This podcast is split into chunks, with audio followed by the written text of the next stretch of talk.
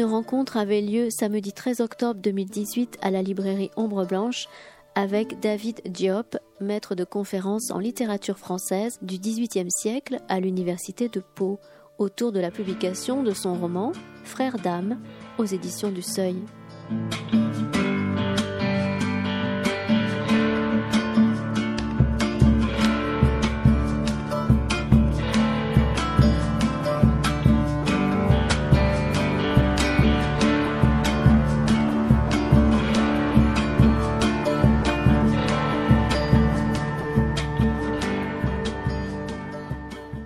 Euh, oui, il est 17h, bonsoir.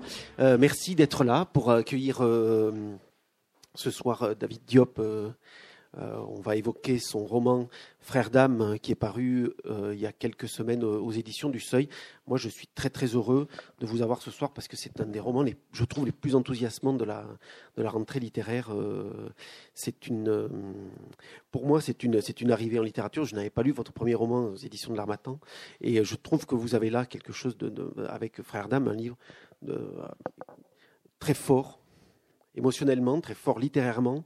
On va essayer de, raconter un petit peu tout ça, de, naviguer autour de, la multitude des thèmes qui, euh, irriguent ce, roman. Alors, euh, juste, on va peut-être essayer de, poser les personnages principaux et, le, euh, et la situation. David n'a pas voulu lire des extraits. Je vais me charger de, lire des extraits. Alors, vous me pardonnerez les, les bafouillages parce que je suis toujours je lis très mal. Mon propre texte, j'ai du mal à le lire. J'essaierai de, deux extraits parce que je crois que c'est intéressant et c'est important, si pour ceux qui n'ont pas lu le livre, de, rentrer dans la musique du texte. Euh, voilà, la suite. Donc, le, personnage principal euh, est, narrateur et déclamant, euh, s'appelle Alpha Ndiaye. Euh, c'est un tirailleur sénégalais. On est au cœur de la Première Guerre mondiale. Euh, dans la deuxième partie du roman, on connaîtra l'histoire de sa vie avant d'arriver en France et dans les tranchées.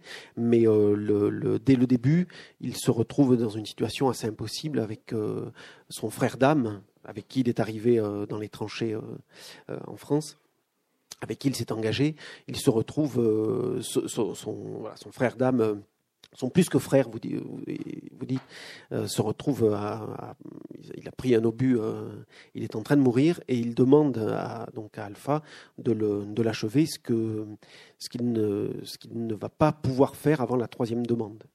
Et, euh, et ça, c'est la situation de départ. Et ensuite, on, prend le livre dans le moment où le personnage Alpha, moi j'ai l'impression, part dans un, niveau de folie une, et dévisse complètement, un égarement.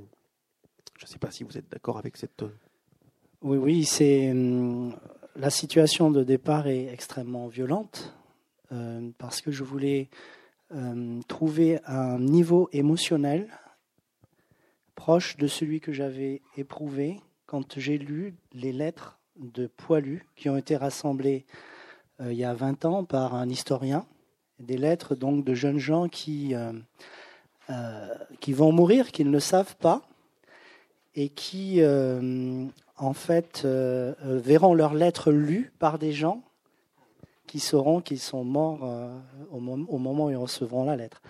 Et ces lettres sont d'une très grande intensité émotionnelle parce que, en règle générale, se déroulent, elles, elles, font le tableau de la situation dans laquelle se trouvaient ces jeunes gens, qui étaient béarnais, qui venaient de toute la France, hein, et, et qui allaient mourir et qui décrivaient leurs amis en train de mourir. Donc je me suis demandé, est-ce qu'il y a des lettres de tirailleurs sénégalais qui pourraient euh, donner un aperçu de l'émotion de la personne euh, arrivant d'Afrique de, l'Ouest Parce que les tirailleurs sénégalais, ce n'était pas simplement des Sénégalais. Il y avait des Nigérians, des Maliens actuels, enfin, il y avait. Non générique, en fait. Voilà. Et donc, euh, il y avait plusieurs ethnies qui étaient finalement rassemblées sous ce nom-là. Et je me suis dit, est-ce que ces lettres existent? Est-ce que ces lettres qui pourraient nous donner un aperçu d'un rapport intimement violent avec la guerre existent Et je n'en ai pas trouvé. Il existe des lettres, mais ces lettres, ce sont des lettres en fait euh, qui sont administratives pour demander une solde en retard. Ce sont des lettres finalement qui ne disent rien de l'intimité du personnage, des, vrais tirailleurs sénégalais. Alors, il y a aussi une sorte de pudeur en Afrique de l'Ouest, et aussi on la retrouve partout, de ces gens qui ont vu des choses horribles et qui n'en disent rien.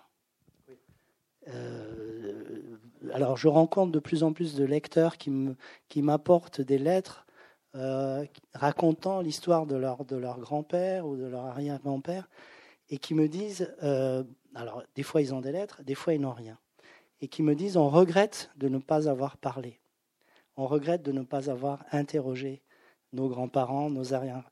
Mais il y en a qui disent ils n'ont rien voulu dire quand on a un choc pareil, parce que c'est, c'est une guerre absolument horrible, où euh, des jeunes gens de 20 ans euh, euh, arrivent et se font massacrer et savent qu'ils vont mourir. Hein. il faut sortir d'une tranchée pour s'imaginer ce que c'est, c'est-à-dire je vais mourir, on me donne l'ordre de sortir, je sais que je vais mourir. Il n'y a aucune chance. Donc il y a des gens qui en réchappent, évidemment, heureusement, hein, qui sont revenus, mais qui ne disaient rien. Et à mon avis, je n'ai pas rencontré de tirailleurs sénégalais de la Première Guerre mondiale. Ils ont disparu depuis longtemps. Hein. Et à mon avis, ils, ont dû avoir l'attitude euh, qu'on rencontre ici chez les poilus. C'est-à-dire, soit je raconte et je dis tout, soit je me tais et je garde ça pour moi, parce que c'est tellement indicible que je ne peux pas, je peux pas le, dire. Alors, n'ayant pas de lettres, je me suis dit, je vais essayer de trouver une astuce pour euh, une technique, si vous voulez, pour euh, faire irruption dans l'intimité du personnage. Et donc j'ai choisi un psychorécit, c'est-à-dire le récit du flux de conscience ou du flux de pensée du personnage, pour, pour être dans son intimité au plus près. Alors ça, c'est alors justement c'est un, un, aspect du, du, roman que j'ai pas vu la première fois, parce que la première fois, justement, je me suis dit on était dans un, dans un, euh, monologue intérieur ou effectivement du flux de conscience. Mais il y a quand même une notation au début qui m'est apparue à la, à la, deuxième lecture, c'est que le livre commence avec un tiret et trois points de suspension. Alors là, du coup, je me suis dit, il y a aussi une question d'oralité dans le. C'est une déclamation, c'est-à-dire effectivement, il y, a, il y a un dit. Oui. Alors, euh, en fait, euh, on pense tous différemment. Et euh, on pense sous forme d'image et sous forme de discours. Et euh, c'est absolument conventionnel, en fait. le roman est très conventionnel, dans le fond, dans son traitement de la pensée. Du coup, le plus simple, c'est euh, le discours direct. Mais bon, il y a des poètes et des écrivains comme James Joyce, par exemple, dans Ulysse, qui ont cherché d'autres façons. Ou Albert Cohen dans Belle du Seigneur, qui a essayé de, traduire comment on pense ou comment on pensait. Là, avec ces trois points de suspension, je vais vous montrer que euh, la pensée était surprise. Euh, et que finalement, on faisait irruption, nous, lecteurs, dans la pensée euh, du personnage. Et puis, il y a aussi une idée peut-être de cycle. la fin appelle le début. Oui. Oui, il y a une autre, un autre aspect aussi du personnage d'Alpha. Je pense qu'on va aller euh, assez en profondeur dans le personnage, mais qui est aussi lui dans une situation d'incommunicabilité euh, totale.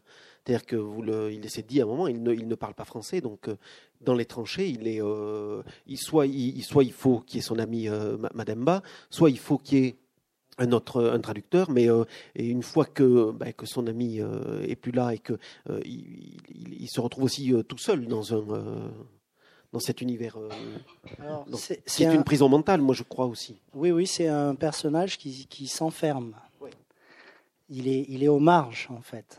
C'est un personnage qui, euh, qui, qui, volontairement aussi se retourne sur lui-même. Et, et euh, bon, il pense en Wolof. il ne parle pas français. Mais j'ai essayé de, de... Ça, c'est, oui, ça, ça, oui, ça m'intéresse. Vous, vous, avez essayé de, le, de retranscrire d'une pensée en Wolof? Non, pas, pas exactement, mais de donner des indices que ce n'est pas en français que, que le personnage pensait. Quand on pense, euh, est-ce qu'on pense en français? Vous, quand vous pensez, vous pensez en français? Je sais pas. J'imagine, oui. Bon, oui, je ne parle pas d'autre langue. Donc euh. Non, mais euh, on pense en français, oui. Mais quand l'idée nous vient ou quand une pensée nous vient, elle, est, elle, elle, elle n'est pas nécessairement dans une langue, dans le fond. Oui, elle n'est pas. Oui. ça dépend, hein, ça peut être variable. On peut penser par image ou par discours, c'est vrai. Hein, mais voilà. Donc j'ai voulu, euh, si vous voulez, donner des indices qu'il ne pensait pas en français. Bon, bah alors du coup, je vais me lancer, je vais lire un peu le début. Soyez, indulgents. Je sais, j'ai compris, je n'aurais pas dû. Moi, Alpha Ndiaye, fils du très vieil homme, j'ai compris, je n'aurais pas dû. Par la vérité de Dieu, maintenant, je sais. Mes pensées n'appartiennent qu'à moi. Je, peux penser ce que je veux, mais je ne parlerai pas. Tous ceux à qui j'aurais pu dire mes pensées secrètes, tous mes frères d'armes, qui seront repartis défigurés, estropiés, éventrés, tels que Dieu aura honte de les voir arriver dans son paradis, où le diable se réjouira de les accueillir dans son enfer, n'auront pas su qui je suis vraiment. Les survivants n'en sauront rien.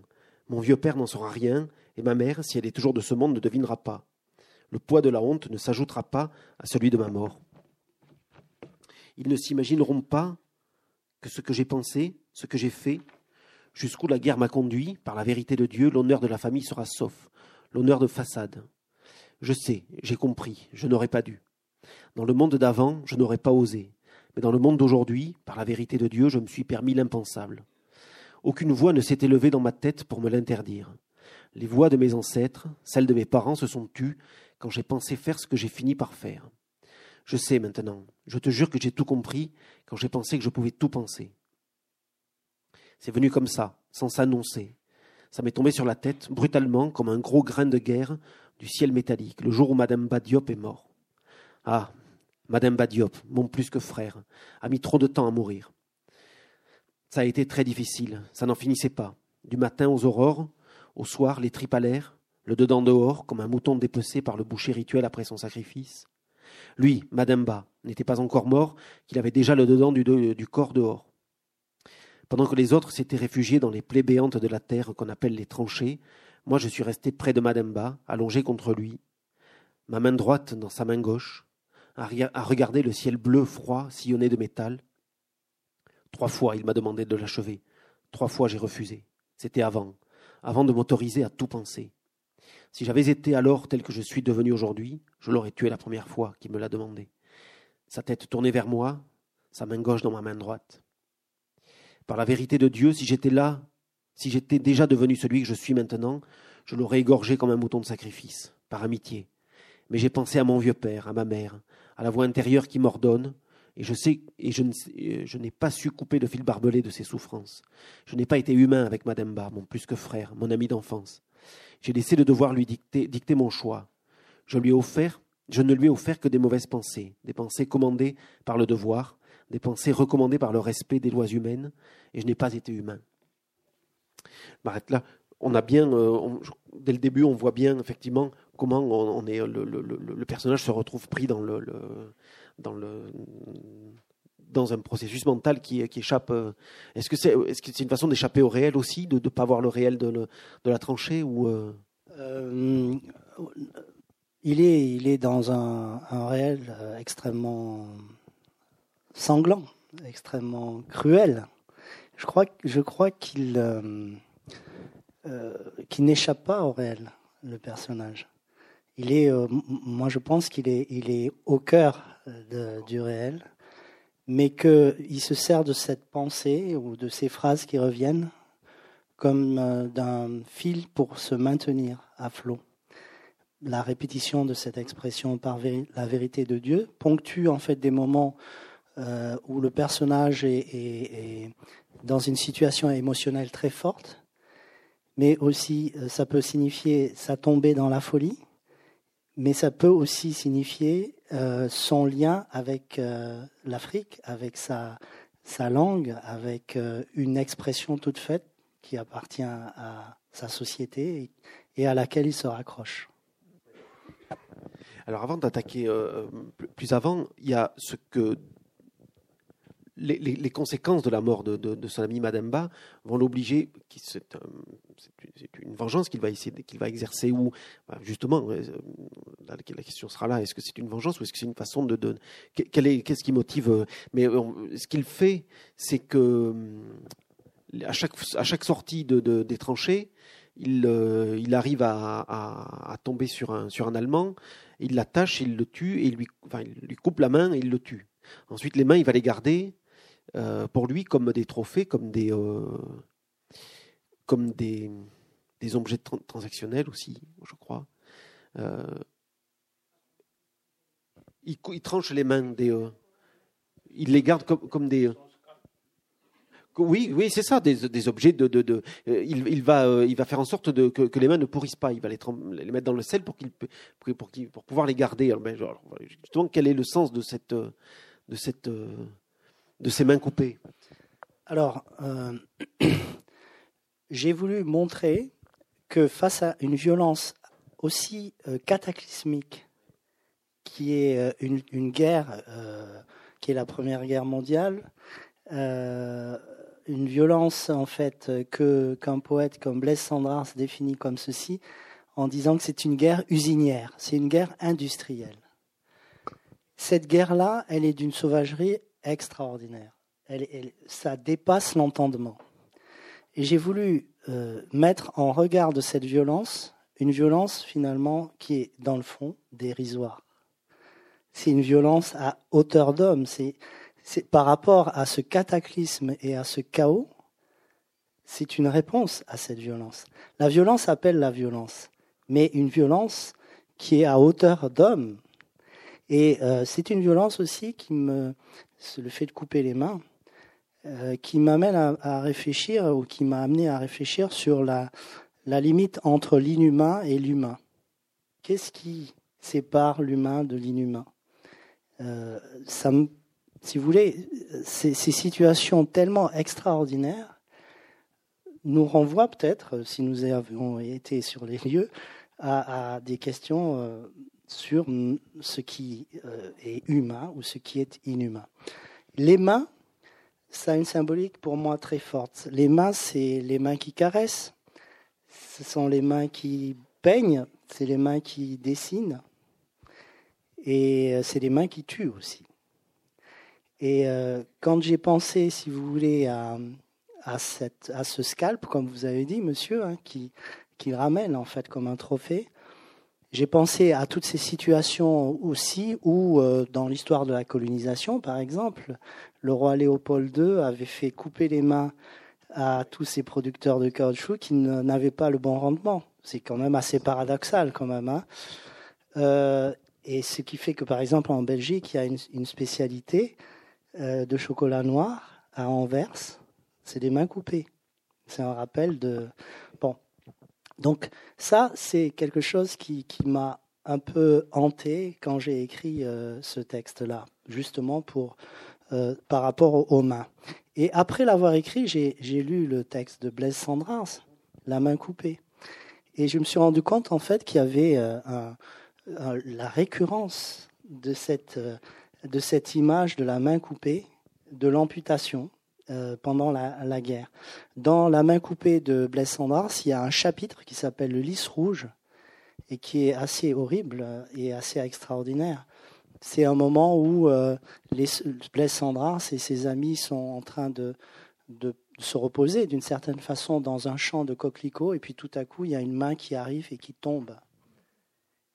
Et, ils ne savent pas d'où elle vient et, ça alors qu'il fait beau pour une fois que le champ est beau, la couleur rouge, il, ce lys rouge arrive et, détruit et rend fou euh, certains d'entre eux. Donc là, la main, c'est euh, quelque chose qui, est assez euh, fort, fascinant, je pense, symbolique de jusqu'où on peut interroger ce, cette séparation entre l'humain et l'inhumain. Il y a quelque chose aussi, c'est que le, son, capitaine euh, dans, la tranchée va pas euh, va pas interpréter, va pas vouloir euh, voir l'acte des et, ces mains coupées là. Il pour lui qui, lui, alors est un des responsables de, la guerre usinière. Enfin, je veux dire, c'est très clairement dit que le capitaine, lui, ne voit pas de barbarie dans les tranchées pour la guerre, pour lui, c'est son métier, c'est normal. Euh, la barbarie, la sauvagerie, elle est dans, le, dans, dans les mains coupées. Euh. Là, il y a quelque chose, effectivement, presque de schizophrénique dans, la vision que, vous, imposez de la, tranchée elle-même. Parce que il y, a, toujours une, ambivalence dans la façon dont parle Alpha de, la tranchée. Parce qu'il y, a, y a une image qui revient aussi de la tranchée comme un énorme, un gigantesque sexe de femme dans lequel les soldats sortent. Euh, y a, comment vous, euh, vous expliquez cette ambivalence de, et, du, rapport à la sauvagerie aussi? Là, il y a une, une, euh, un moment de, de, grande violence, un moment de guerre, où tout est double. C'est-à-dire que la tranchée donne à la guerre des, des, vivants. Ils sont accouchés par la tranchée. Et puis se réfugie dans la tranchée comme dans un giron maternel aussi. Donc euh, j'ai voulu associer la mort et la vie. Euh, la, terre, est blessée, les tranchées ce, sont des plaies, mais en même temps ce sont des euh, matrices de soldats qui donnent à, à, la guerre en sacrifice des hommes qui vont évidemment être tués et qui retourne à la terre. C'est une, sorte de vision matérialiste un peu euh, que j'ai eue de, euh, de ce cycle de la vie et de la mort très rapide en fait sur le champ de bataille. Donc euh, il y a beaucoup de morts, mais il y a de la vie aussi. dans la tranchée, en fait, il y a une résistance à la mort qui se construit. Chacun résiste comme il peut, j'imagine, et euh, la tranchée, c'est c'est le lieu euh, de la préservation de la vie, c'est le lieu de l'expulsion d'une vie qui va être euh, massacrée. Tout est double. Et j'ai voulu justement toujours maintenir cette idée d'un double, d'une d'une ambivalence, comme vous avez dit tout à l'heure. Oui, même dans les rapports sociaux, il y a des. Oui, mais je vous en prie dans les rapports sociaux. Oui, mais on peut pas ouvrir, on n'a pas le droit d'ouvrir les fenêtres. On n'a pas le droit d'ouvrir les fenêtres. Euh, il y, a, euh, je sais plus ce que je voulais dire. On parlait d'ambivalence. Oui, euh, oui, dans les rapports sociaux aussi, parce qu'il y a les rapports hiérarchiques, mais il y a aussi les rapports, les rapports d'amitié ou de camaraderie. Oui, qui sont aussi. où là, pour le coup, l'alpha, il est, il est aussi tour à tour on essaie d'être son ami ou on ne va plus le voir du tout parce qu'il y a ce rapport aussi à la sauvagerie. Euh. Il fait peur.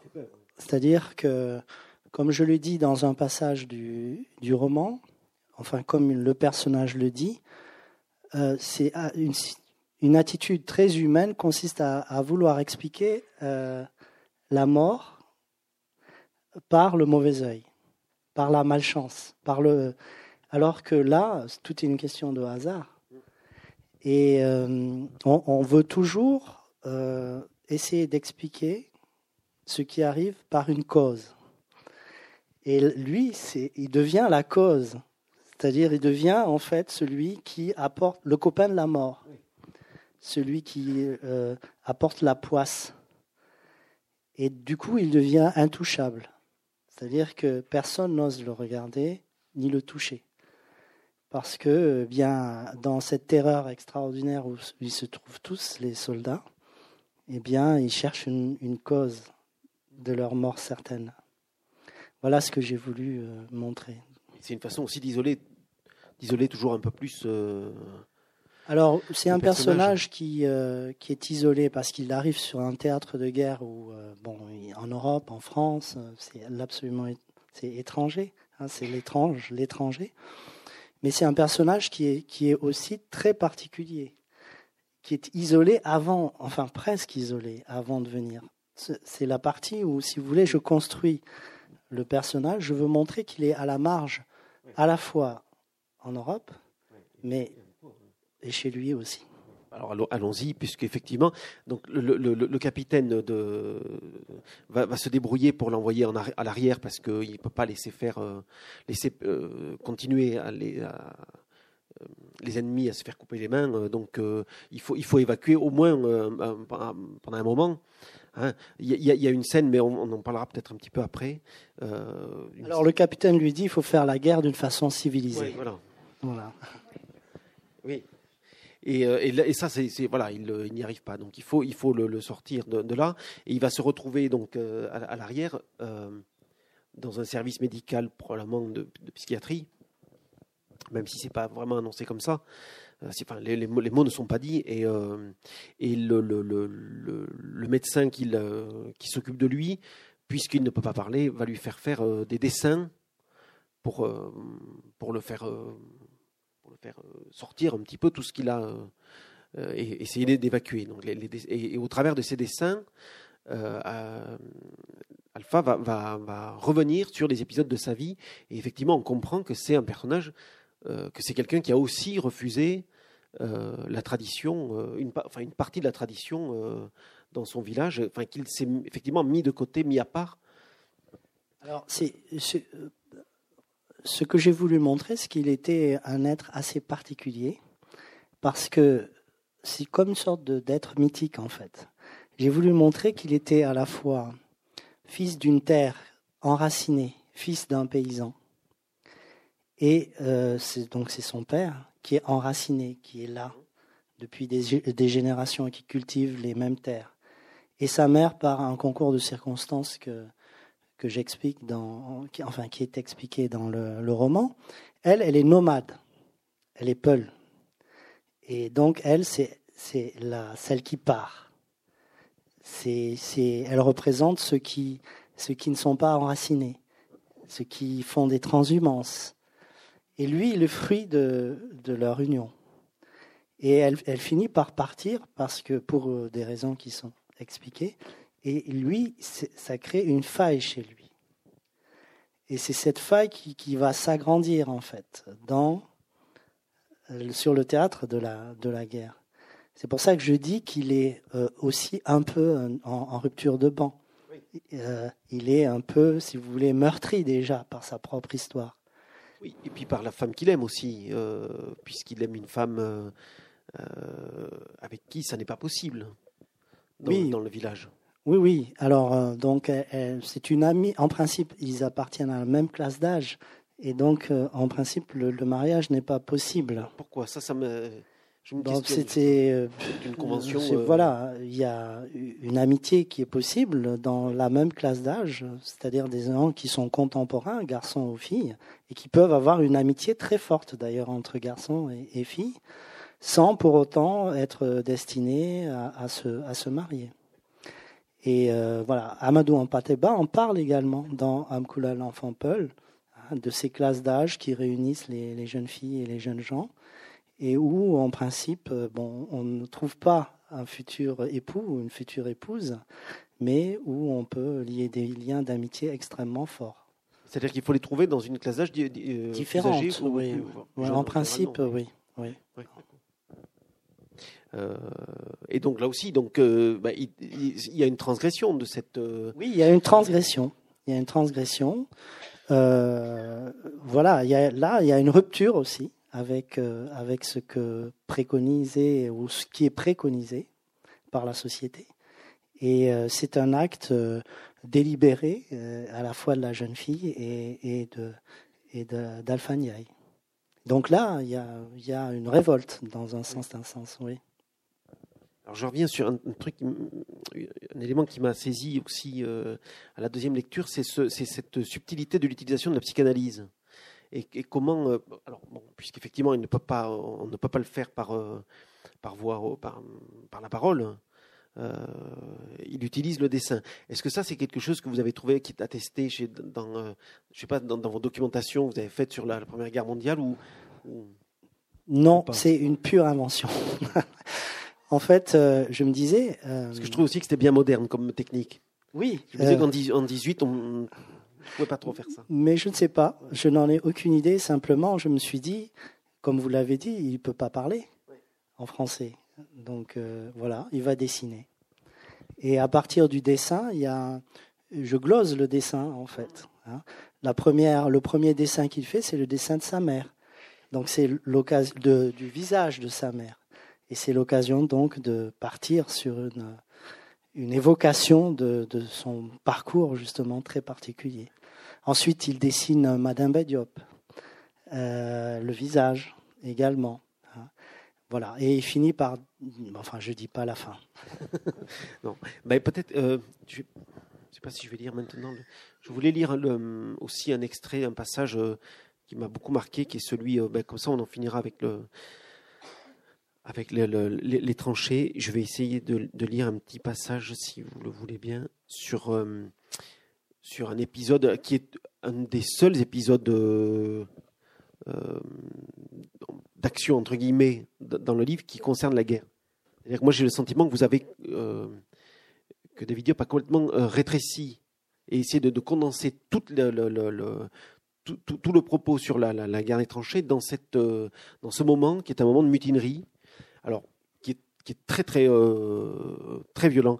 Et ça me permettra de vous poser la question des, sources que vous avez utilisées pour, pour le livre. Ils m'ont cru idiot, mais je ne le suis pas. Le capitaine et l'aîné tirailleur Croix de guerre Chocolat Ibrahima Sek ont voulu mes sept mains pour me piéger. Par la vérité de Dieu, ils voulaient des preuves de ma sauvagerie pour me faire emprisonner. Mais je ne leur ai jamais dit où j'avais caché mes sept mains. Ils ne les retrouveraient pas. Ils ne pouvaient pas imaginer dans quel endroit sombre elles reposaient, sèches et enveloppées de tissu. Par la vérité de Dieu, dans sans ces sept preuves, ils n'auraient pas d'autre choix que de m'envoyer temporairement à l'arrière pour me reposer. Par la vérité de Dieu, il n'aurait pas d'autre choix que d'espérer qu'à mon retour de repos, les soldats aux yeux bleus jumeaux me tuent pour se débarrasser de moi sans trop de bruit. À la guerre, quand on a un problème avec un de ses propres soldats, on le fait tuer par les ennemis. C'est plus pratique. Entre ma cinquième main et ma sixième main, des soldats Toubab n'ont plus voulu obéir au capitaine Armand. Quand il sifflait l'attaque, un beau jour, ils ont dit non, il y en a marre. Ils ont même dit au capitaine Armand Vous aurez beau siffler l'attaque, pour avertir l'ennemi d'en face de nous mitrailler à la sortie de la tranchée, nous ne sortirons plus. Nous refusons de mourir par votre sifflet. Alors le capitaine leur a répondu Ah bon, comme ça vous ne voulez plus obéir. Les soldats Toubabs ont aussitôt euh, dit Non, on ne veut plus obéir à votre sifflet de mort. Quand le capitaine a été bien sûr qu'il ne voulait plus obéir, quand il a vu aussi qu'il n'était plus que sept, et non plus cinquante comme au début, il a fait venir au milieu de nous les sept coupables, et il nous a commandé Ligotez-leur les mains dans le dos. Une fois qu'ils ont été ligotés, les mains dans le dos, le capitaine leur a crié Vous êtes des lâches, vous êtes la honte de la France, vous avez peur de mourir pour votre patrie, pourtant vous allez mourir aujourd'hui. Merci. Alors que le capitaine nous a fait, euh, alors ce que le capitaine nous a fait faire est très laid. Par la vérité de Dieu, nous n'aurions jamais cru que nous, nous traiterions nos camarades soldats comme les ennemis d'en face. Le capitaine nous a dit de les tenir en joue avec nos fusils chargés et de les descendre s'ils n'obéissaient pas à son dernier ordre. Nous étions d'un côté de la tranchée, là où elle est ouverte au ciel de la guerre, et les copains traîtres de l'autre, à quelques pas de nous. Les copains traîtres nous tournaient le dos, ils faisaient face à des petites échelles, sept petites échelles, les petites échelles qu'on gravit pour sortir de la tranchée quand on part à l'assaut de l'ennemi d'en face. Alors, une fois tout le monde en place, le capitaine leur a crié vous avez trahi la France. Mais ceux qui obéiront à mon dernier ordre gagneront une croix de guerre posthume. Les autres, on écrira à leurs familles que ce sont des déserteurs, des traîtres vendus à l'ennemi. Pour les traîtres, pas de pension militaire, rien pour leurs femmes, rien pour leurs familles. Ensuite, le capitaine a sifflé l'attaque pour que tous nos copains jaillissent de notre tranchée et pour qu'ils se fassent descendre par l'ennemi d'en face par, un petit peu, par la vérité de Dieu, je n'avais jamais vu une chose aussi laide. Avant même que le capitaine siffle l'attaque, certains de nos sept copains traîtres claquaient des dents, d'autres auréolaient leurs pantalons. Dès que, leur capitaine, dès que le capitaine a sifflé, ça a été terrible. Si le moment n'avait pas été aussi grave, on aurait presque pu rire. Comme nos copains traîtres avaient les mains ligotées dans le dos, ça a été difficile pour eux de monter les six ou sept marches des échelles d'attaque. Ils trébuchaient, ils glissaient, ils tombaient sur les genoux en hurlant de peur, parce que les ennemis aux yeux bleus jumeaux n'avaient pas tardé à comprendre que leur capitaine leur offrait du gibier. Par la vérité de Dieu, dès que le maître artilleur qui avait tué mon copain Jean-Baptiste a vu les cadeaux qu'on lui faisait, il a envoyé trois petits obus malicieux qui ont raté leur première cible. Mais le quatrième a éclaté dans un copain traître tout juste sorti de la tranchée. Un copain traître courageux pour sa femme et pour ses enfants, et dont tout le, dedans du corps a jailli pour nous éclabousser de sang noir. Par la vérité de Dieu, moi, j'avais déjà l'habitude, mais mes camarades soldats blancs et noirs n'avaient pas l'habitude. Et nous avons tous beaucoup pleuré, surtout nos copains traîtres condamnés à sortir de la tranchée pour se faire massacrer, chacun à son tour. Sans quoi, pas de croix de guerre posthume, avait dit le capitaine. Donc pas de pension pour leurs parents, pas de pension pour leur famille, ni pour leurs enfants. Etc. Ouais, c'est. Euh,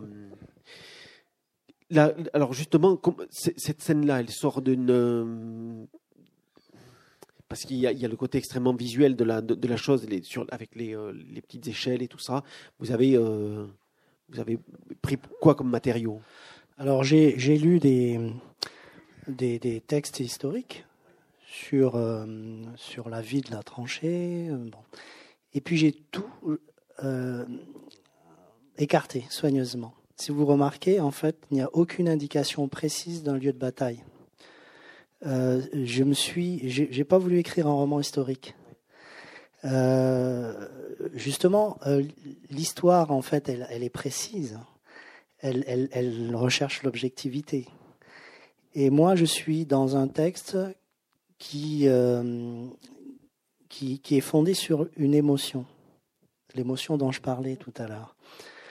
Et euh, je vois plutôt ce passage-là, non pas comme euh, la transcription exacte de ce qui a pu arriver, mais tout est possible à la guerre, euh, mais comme une sorte de métaphore du sacrifice humain qu'on demande à des, à des jeunes gens. sortir de la tranchée les mains attachées derrière le dos, ou sortir les mains, ou sortir de la tranchée avec un fusil ou un coupe-coupe, ou... c'est la même chose. Et donc, j'ai, si vous voulez, cette, ce passage qui est assez violent, pour moi, il est métaphorique de euh, ce qu'on leur a demandé, de ce qu'on leur demande des deux côtés, du côté allemand et du côté français, du côté des tirailleurs, vous voyez. Il, a même une portée universelle. Oui, en fait, c'est, toute une jeunesse euh, de quelque bord qu'on soit qui est sacrifiée. Ce sont des sacrifices. Pour moi, euh, on parle de, guerre, de prise de position, de combat. On sait que quand on lit les textes historiques, euh, qu'il y a, des, vagues entières de jeunes gens qui sont envoyés pour récupérer 100 euh, mètres de, ligne. Ou, moins des fois. Hein.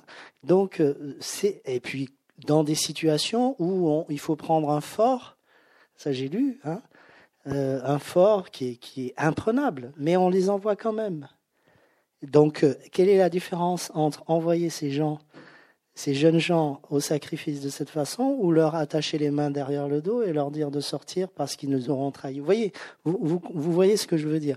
C'est-à-dire que c'est peut-être moins un fait avéré qu'une que la métaphore du sacrifice euh, universel, incommensurable qu'on leur demandait le livre est comme ça. Le livre, on, se met dans le dans le dans la mécanique parce qu'on a une, on a une mécanique, euh, euh, j'ai envie de dire lyrique du, du monologue intérieur, enfin du discours du. Donc on va avancer un petit peu. Il y a quelque chose de dans la deuxième partie. Le livre s'ouvre vraiment on a commencé à en parler hein, sur euh, sur le, quand le, personnage dévoile son enfance et euh, alors il y a, effectivement l'aspect transgressif que lui a fait, mais il y a aussi des choses et là c'est très subtilement fait cette façon que vous avez de, placer quelques éléments de la vie au début du XXe siècle. Euh, dans, les villages en Afrique, il y a quelque chose qui m'a beaucoup, enfin au Sénégal en tout cas, qui m'a fait beaucoup réagir. Vous arrivez à résumer en, en trois pages tout le système mercantile euh, que le que l'Occident euh, est allé euh, est, allé essayer de faire.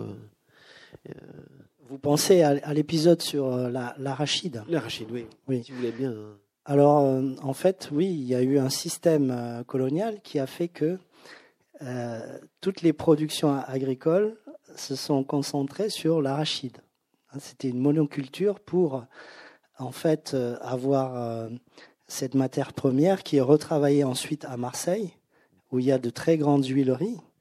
Euh, voilà, hein, ça, ça fait partie, si vous voulez, du système colonial où euh, on, néglige les cultures vivrières et on concentre tout sur une monoculture qui est au service d'une industrie euh, qui, se trouve en métropole. Et moi, j'ai toujours été fasciné par les débuts, les origines. C'est-à-dire, je me suis dit, quand, quand il y a certainement un long processus qui a fait qu'on est passé à une monoculture, bon, les historiens peuvent nous le dire, mais moi, j'ai voulu imaginer ce moment où les agriculteurs, les paysans, les pouvoirs politiques, euh, se sont, euh, les agriculteurs notamment, sont vus euh, dire ou imposer peut-être qu'il fallait qu'ils cultivent l'arachide. Et le père du uniquement, c'est-à-dire pour envoyer. la bonne culture intensive. Après, il y a d'autres, il y a le mil, il y a, il y a beaucoup d'autres choses. Mais j'ai voulu essayer d'inventer comme une sorte de début mythique à, ce, à, à cette nouvelle façon de, de, de traiter euh, euh, la terre, de traiter euh, l'agriculture au service de ça. Et donc j'ai inventé le personnage du père, du, du, d'Alpha qui refuse, qui dit non. Et, c'est ce à ce passage que vous faites référence. il argumente. Et donc l'idée, c'est que voilà, on, cette arachide-là, un jour, elle nous conduira à notre perte parce que finalement, nous n'aurons plus que ça. Et, euh, et puis ça, ça va nous appauvrir parce qu'on va ceux-là même à qui on vend l'arachide, eh bien, on va être obligé de leur acheter la semence et ainsi de suite. Et c'est une aliénation. Et donc voilà, j'ai voulu euh, retrouver ce temps des origines euh, mythiques. Qui, est une mise en opposition complète de, deux systèmes, euh, de, systèmes inconciliables. Oui, c'est-à-dire que quand l'agriculture se met au service de l'industrie, bon, voilà, elle, s'expose à, des catastrophes industrielles. Hein, vous voyez Il y a une phrase qui a retenu mon attention que, que l'ancien du village dit à Mademba et, euh, et Alpha, le plus grand secret qu'il nous a enseigné, c'est que ce n'est pas l'homme qui dirige les événements, mais les événements qui dirigent l'homme. Et ça, c'est quelque chose qu'effectivement, il va prendre complètement pour lui euh, comme règle de, de, conduite, quoi, tout le temps. Oui, c'est un trait de sagesse universelle, je crois. Je crois que plus on avance dans la vie, plus on, se rend compte qu'on maîtrise peu de choses et que les événements, en fait, euh, nous maîtrisent plutôt que nous les maîtrisons. Et donc j'aurais pu le faire dire, je pense, à un sage chinois, un sage européen, un sage africain, je pense. C'est une leçon euh, universelle. Il y a un autre proverbe, Paul, que vous, euh, que vous citez aussi, c'est qu'on n'est pas... Tant, qu'on n'est pas... Tant qu'on n'est pas mort, on n'a pas fini d'être créé. Oui, voilà. C'est un proverbe euh, qui m'a vraiment impressionné parce que chaque fois que j'en parle à quelqu'un, y compris au Sénégal, hein, à mes oncles et tout, ils me disent mais ça c'est quelque chose qui nous fait réfléchir. Et on a beau à le prendre dans un sens ou dans un autre, on peut réfléchir très longtemps sur cette, euh, sur cette phrase. Tant qu'on n'est pas mort, on n'a pas fini d'être créé.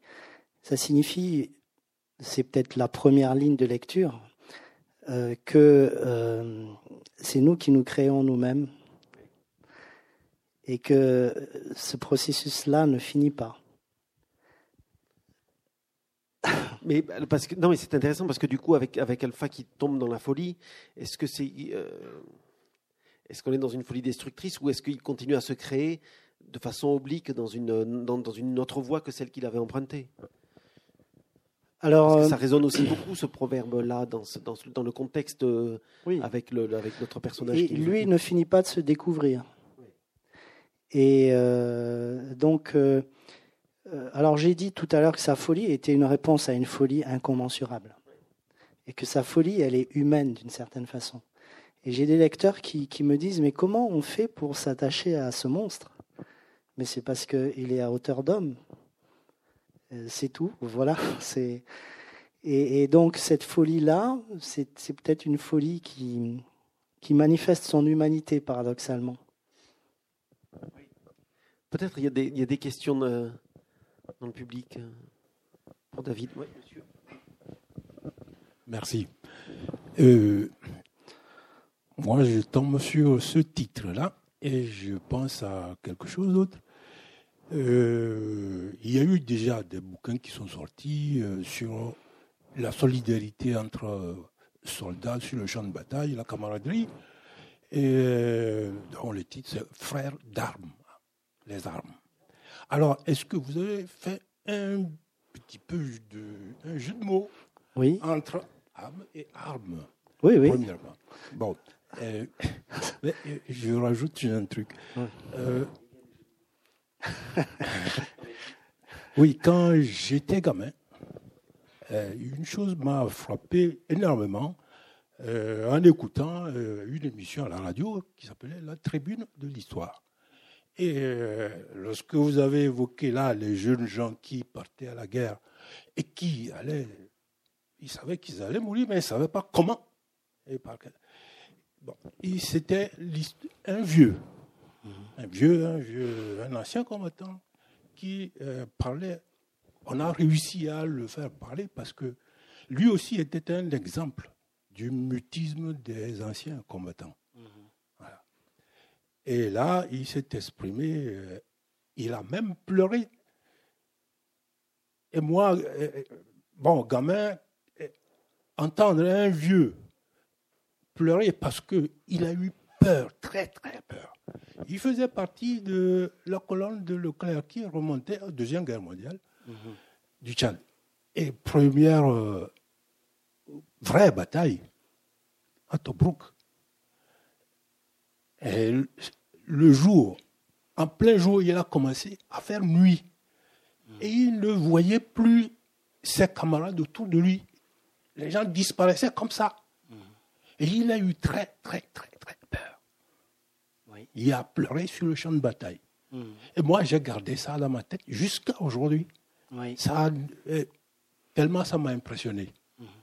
Et vous êtes euh, de quelle origine? Euh, Togo. Du Togo, oui. Voilà. Et bon, ici aussi, j'ai rencontré d'autres anciens combattants qui aussi ne veulent pas parler. Oui. Oui. Ils pas. C'est, moi, j'ai rencontré des.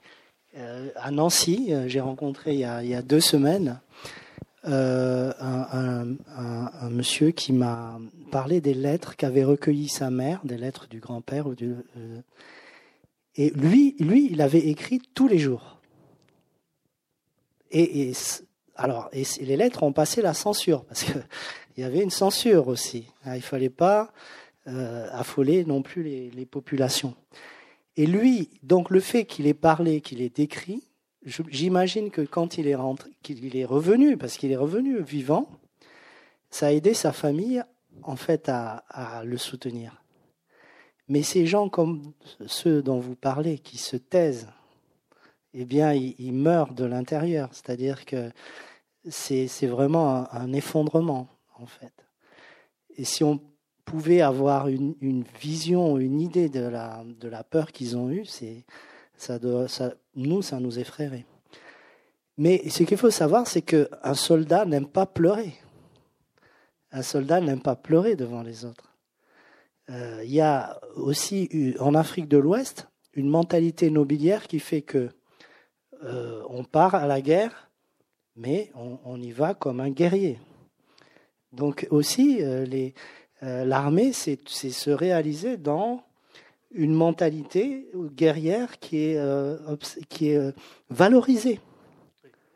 Donc, vous ne pouvez pas rentrer ensuite et pleurer ou raconter. Ça, ça aussi, c'est c'est important. Oui, c'est vrai que c'est présent dans le livre aussi. Il faut que Emma Demba et Alpha soient, se soient réalisés en tant qu'hommes pour être aussi des bons soldats. Hein, parce que c'est la différence entre les deux. C'est-à-dire que effectivement, Alpha est un, est un grand gaillard euh, très musclé, très euh, et son, son, ami lui à côté est justement beaucoup plus euh, petit, pas Alors, musclé. Et il y a entre les deux une parenté à plaisanterie. Il faut faire attention à ce que dit Alpha sur Manemba. Hein. Il ne faut pas le croire tout à fait tout le temps.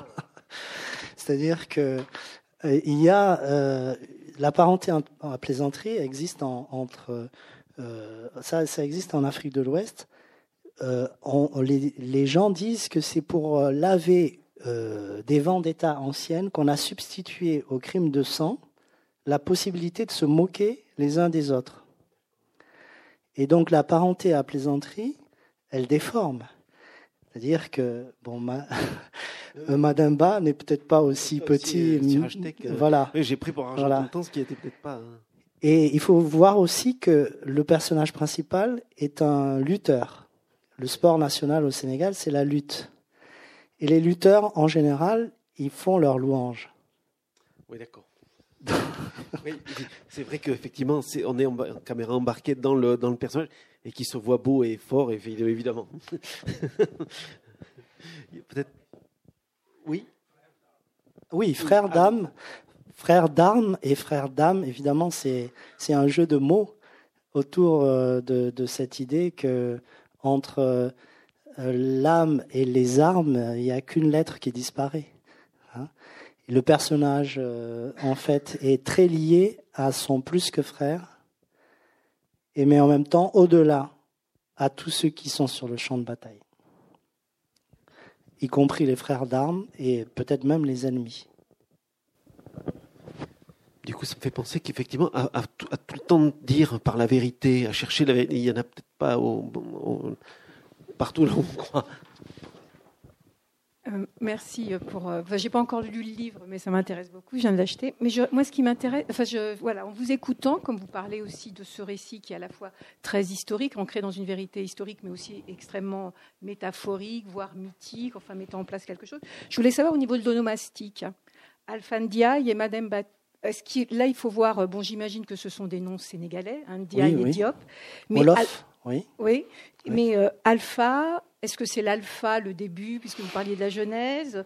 Est-ce que Madame Ba, est-ce que ça a une signification? Est-ce qu'il y a quelque chose, quand vous avez créé vos personnages et que vous leur avez donné ces noms, est-ce que vous avez voulu aussi, puisqu'apparemment il y a quand même tout un, sous-texte, hein, puisque vous êtes en train de nous donner certains codes de lecture, est-ce qu'il y a aussi quelque chose à chercher du côté de l'onomastique?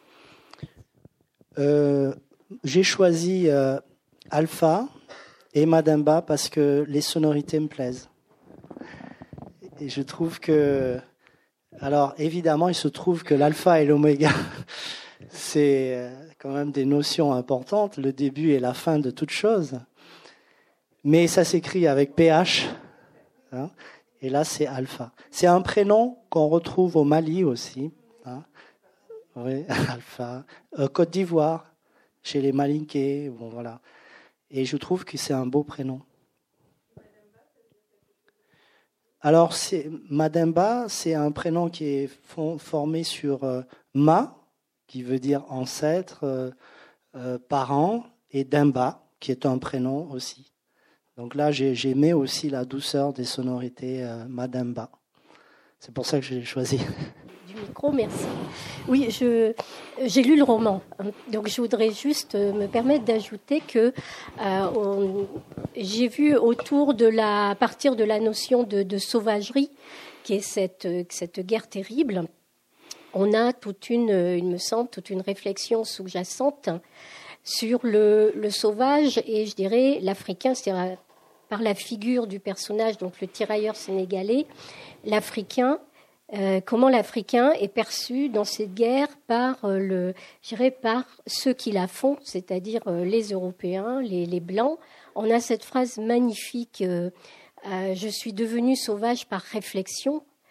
Et, parce qu'on a, dans cette première partie du roman, on a quand même, autour de cette idée de sauvage, cette attente du côté français, mais aussi du côté des ennemis des Allemands, que les tirailleurs sénégalais soit prennent euh, soit ces primitifs sauvages que l'on a dans l'imaginaire et que, comment dire, on veut qu'ils soient encore plus sauvages que les sauvages.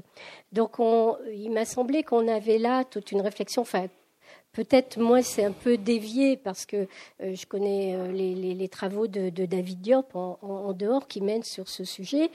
Mais bon, il y a tout, il m'a semblé qu'il y avait cette, réflexion proposée qui fait que à la sortie, vous voyez finalement, euh, bon ben, sauvage par réflexion, vous voulez que je sois sauvage, je vais l'être, mais en fin de compte, qu'il est sauvage je ne suis pas plus fou que vous, et finalement, on, l'est tous, parce que la sauvagerie est inhérente à la guerre, et qu'on soit blanc, qu'on soit noir, euh, finalement, on est conduit à la sauvagerie. Mais ce que vous pensez de nous, on n'est peut-être pas plus sauvage parce qu'on est noir que vous, ce que vous pensiez au départ. Enfin, je crois qu'il y a. Il me semble que tu as voulu peut-être. Euh, oui, oui. Pointer cela dans ton. Parce que quand j'ai lu ma documentation historique, euh, j'ai bien compris qu'il y avait une propagande.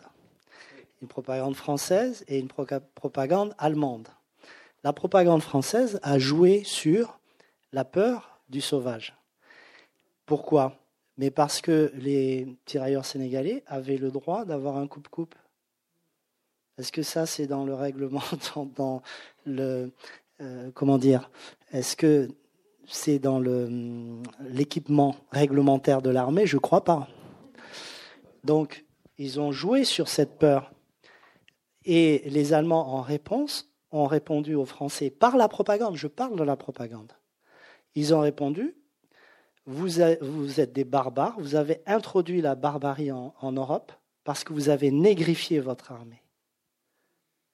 Et vous avez euh, donc, euh, à ce moment-là, deux représentations des Africains qui, sont autant aliénantes l'une que l'autre, qui se jouent sur la tête des Africains et des tirailleurs sénégalais, mais qui sont en fait liées à une guerre de propagande. Et mon personnage, j'ai voulu, euh, grâce à lui ou avec lui, jouer et déjouer cette propagande. Et c'est la raison pour laquelle euh, obéissant comme tout soldat doit obéir, j'ai voulu que cette obéissance, il la pense. La liberté, elle est dans, la, le fait de euh, dépasser un ordre qui vous est imposé en assimilant cet ordre et en pensant que, si vous voulez, en le pensant comme euh, une volonté intrinsèque plutôt qu'une euh, imposition extrinsèque. Voyez? Prendre une décision, accepter d'obéir en le réfléchissant, c'est prendre une part de liberté, je pense. Et, donc, euh, euh, évidemment, les soldats doivent obéir. Mais ceux qui pensent pourquoi, comment, eh bien, ils, se libèrent d'une certaine façon, même s'ils finissent par obéir aussi, en pensée. Oui, ils obéissent, ils sont dans l'aliénation. Enfin, oui, parce que euh, on ne peut pas oublier chez Alpha le, la folie inhérente au, personnage qui, te, qui, petit à petit euh, le dévore complètement, l'égare, parce que c'est quand même une voie, euh, c'est une voie sans issue qu'il prend. Oui, c'est une voie de perdition. C'est-à-dire que lui-même est, sacrifié à l'arrivée. Mais il se sacrifie lui-même. Oui, il se sacrifie. Euh, c'est sa réponse à la violence, à la guerre. Euh, mais c'est en même temps quelqu'un qui, qui se sacrifie. C'est une façon d'aller contre. Oui, parce que à un moment donné, dans le texte, je, je fais dire au personnage euh, le capitaine euh, reproche à Jean-Baptiste, l'ami du personnage principal, euh, de trop s'agiter. Il lui dit Tu t'agites tellement que tu vas nous faire repérer et l'ennemi va prendre les mesures de notre position et nous bombarder. Donc c'est comme la fumée. Ton agitation est comme la fumée d'un feu. Il attire sur nous les bombes. Et donc là, si vous voulez, l'idée c'est que, eh bien, le capitaine euh, ne veut pas que ce soldat meure quand il ne l'a pas demandé et quand il n'a pas décidé. Donc quand vous décidez de mourir, vous n'obéissez pas aux ordres. Vous êtes un, vous êtes un mauvais soldat. Un déserteur, puisque c'est... Une autre intervention Allez, on va s'arrêter là. Euh, ben bon, on va peut-être passer à la séance de dédicace si vous voulez bien signer les livres. Euh. Avec plaisir. Merci beaucoup. C'est moi qui vous remercie.